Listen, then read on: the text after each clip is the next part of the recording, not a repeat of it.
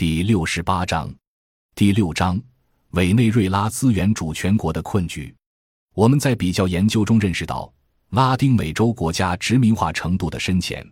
可以通过其经济结构单一化程度来考虑。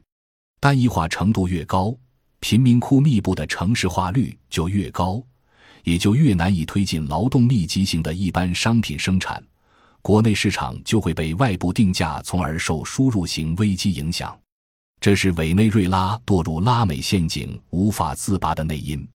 任何维持着殖民化时代留下的单一经济的国家，只要没有改变这种殖民化结构，就没有加强国家经济主权的基础条件，那就会决定性的影响着该国的上层建筑和意识形态。不管该国在政治上选择何种制度，在意识形态上宣称何种主义，都不过是跟从了西方中心主义的一个流派。据此来看，在核心国家制造全球危机、对外做成本转嫁的过程中，认同社会主义的委内瑞拉恰是由于无力改变单一经济结构，并走出了其派生的危机困境而遭受重创，从二十一世纪的新兴国家演化成为最新的失败国家。然而，也正是由于委内瑞拉摆脱殖民化经济的努力因西方打压而失败，并被西方意识形态全面抹黑。其经验教训才尤其值得我们认真客观的总结。无论政府还是百姓，委内瑞拉作为参与全球化竞争的国家，在核心国实行量化宽松的政策，释放巨大流动性给金融资本来操控国际石油价格，从而造成石油价格史无前例的大起大落的过程中，无疑会被摔得头破血流。不过，这还不是最严重的教训。最为惨痛的是，落入陷阱后还不明就里的古与乎，中间群众被核心国家经济软实力包装的各种说法推动着参与大规模街头政治，却不知道他们所拥护的是鼓吹加强外资控制本国资源的政治派别。可见，不论最终改换何种党派执政，都不能扭转这个国家惨遭核心国蹂躏的结局。二十一世纪初。查韦斯政府以和平赎买方式，坚定不移地收回了石油主权。在查韦斯执政最初几年，因为政治和经济的动荡，经济发展举步维艰。直至2003年政局稳定后，才开启了委内瑞拉经济高速增长的新阶段。当然，这要得益于当时新一轮的全球化经济高增长的带动。特别是以中国为首的制造大国对原材料和能源的巨大需求，委内瑞拉产业以石油生产为主，石油产量在拉丁美洲国家中位居第一，在石油出口国组织中位居第三。石油行业是该国经济最重要的支柱产业。二零零六年日产石油三百二十万桶，占全球石油总产量的百分之四，石油年收入约一千亿美元。二零零六年，石油产值占国内生产总值的百分之十四点五，石油出口占出口总额的百分之八十。其后不久，却碰上了二零零八年华尔街金融海啸，石油价格短时间内急剧下跌，委内瑞拉经济受到严重冲击。随后，美国政府为救市而直接干预市场，开启量化宽松政策，核心国家制造的大量过剩资金。直接进入石油期货市场，实现了向外转嫁通货膨胀代价的目的，又迅即创造了石油价格短时间内跃升超过三倍的奇迹。不久前才占有了资源主权的委内瑞拉，也趁此有了继续搭乘高油价便车而崛起的历史机遇，如图六杠一所示。然而，这个油价高企的奇迹只延续了四年，核心国家于二零一三年渐次退出量化宽松。以及中国产能过剩，导致全球能源需求降低，全球能源和原材料市场的价格迅即下跌回原点。二零一四年以来，因石油收入显著减少而使财政赤字恶化的委内瑞拉面临严峻的局面，甚至被认为已经到了国家灾难的地步。由于委内瑞拉在左翼政治的拉丁美洲国家中居于核心地位，因此遭到美国不同党派当权者的一致反对。就在因美国结束量化宽松而使世界石油市场价格急剧下跌之际，美国抓住委内瑞拉石油收益大幅度下降的机会，推出制裁措施。二零一五年三月九日，美国时任总统奥巴马签署一份行政指令，宣布国家进入紧急状态，指称委内瑞拉的状况对美国的国家安全及外交政策构成非比寻常的莫大威胁。一年后，他再次宣布延长该指令一年，指令赋予美国政府有权制裁委内瑞拉。一旦发生武装冲突，可以没收委内瑞拉的资产，而委内瑞拉在美国的最重要资产是价值数十亿美元的 c i g o 石油公司。现任美国总统特朗普曾表示，委内瑞拉局势并不是其外交政策优先考虑的议题。特朗普政府认为，委内瑞拉现任总统马杜罗推动成立的制宪大会非法。美国财政部宣布对包括马杜罗在内的多名委内瑞拉官员实施制裁。二零一七年八月十一日，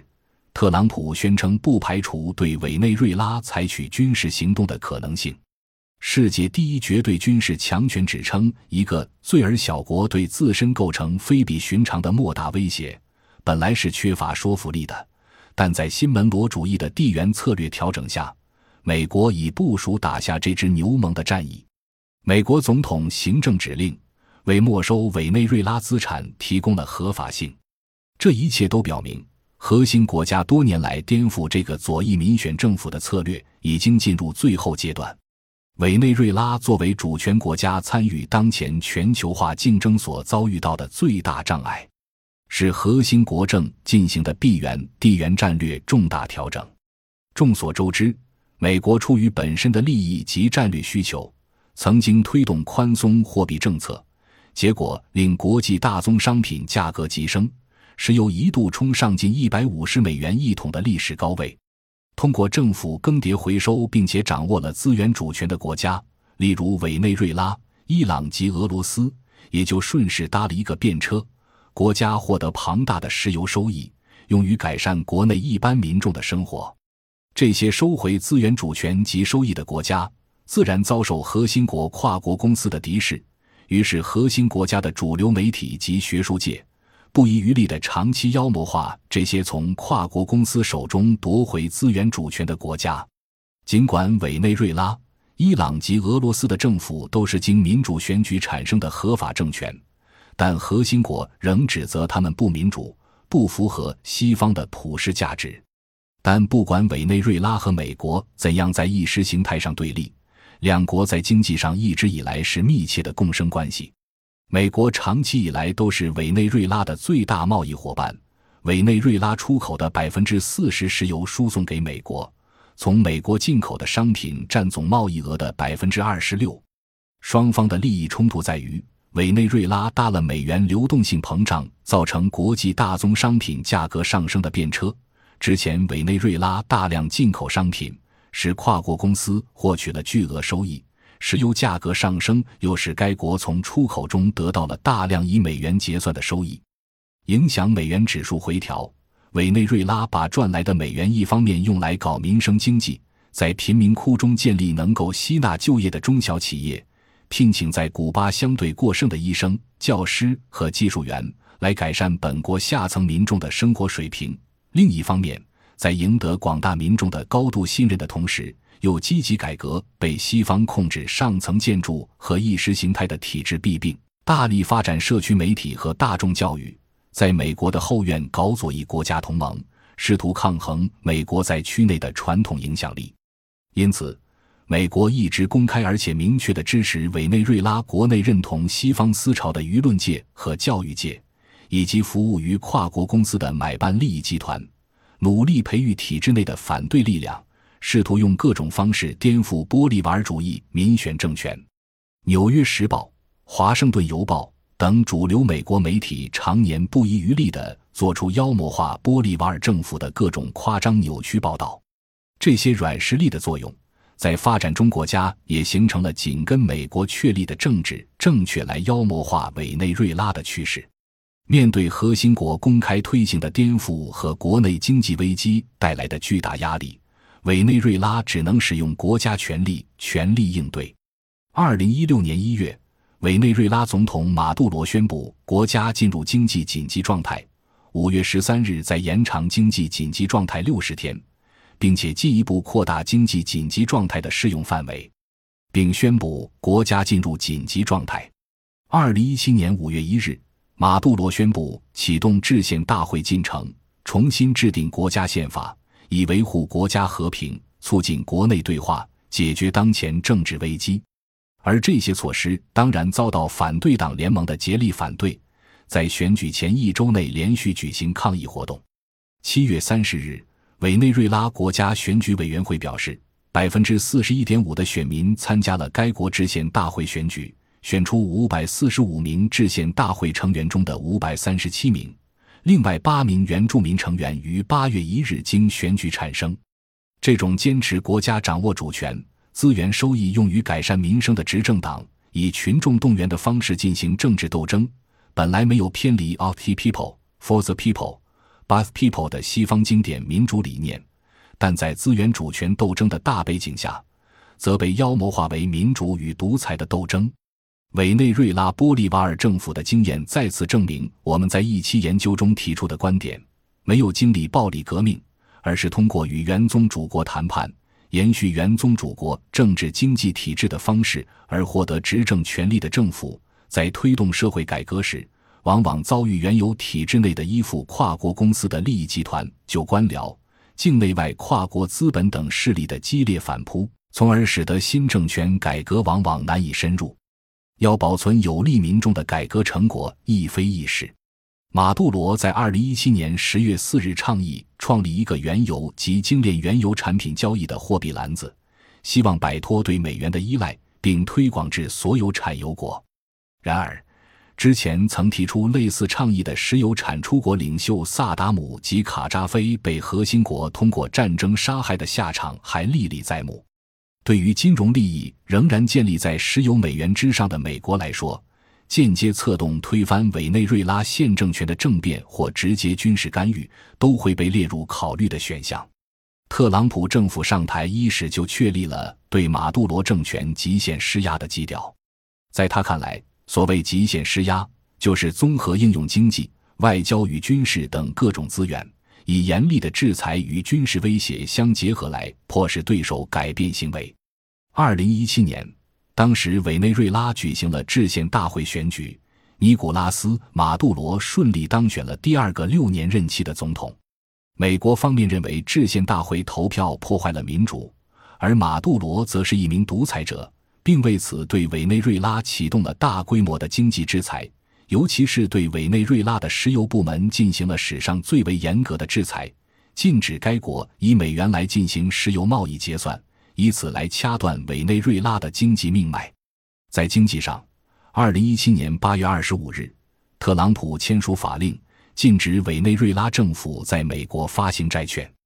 禁止其国有企业委内瑞拉石油公司在美国金融市场融资。也禁止美国银行给二者提供超过一定期限的新贷款。在马杜罗政府计划发行数字石油货币后，二零一八年三月十九日，白宫签署行政令，禁止美国个人在境内供应、购买和交易该货币。五月初，在美副总统彭斯敦促委内瑞拉暂停新一轮总统大选之际，美国对委内瑞拉的二十家企业进行制裁。五月二十一日。在马杜罗赢得总统大选后，美国禁止公司或者个人交易与委内瑞拉政府和委内瑞拉石油公司相关的债务或者应收账款。十一月一日，特朗普政府宣布禁止美国公民同与委内瑞拉黄金出口等行业有关的个人和实体进行交易，以降低后者在黄金方面的收入。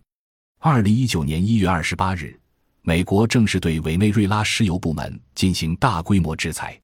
财政部将委内瑞拉石油公司在美国价值约七十亿美元的资产冻结，随后将其转交给瓜伊多。美国国家安全顾问博尔顿甚至预测，这个行动还能够让马杜罗失去来年一百一十亿美元的石油销售收入。八月五日，委内瑞拉政府在美国的全部资产又被宣布冻结。感谢您的收听，本集已经播讲完毕。喜欢请订阅专辑，关注主播主页，更多精彩内容等着你。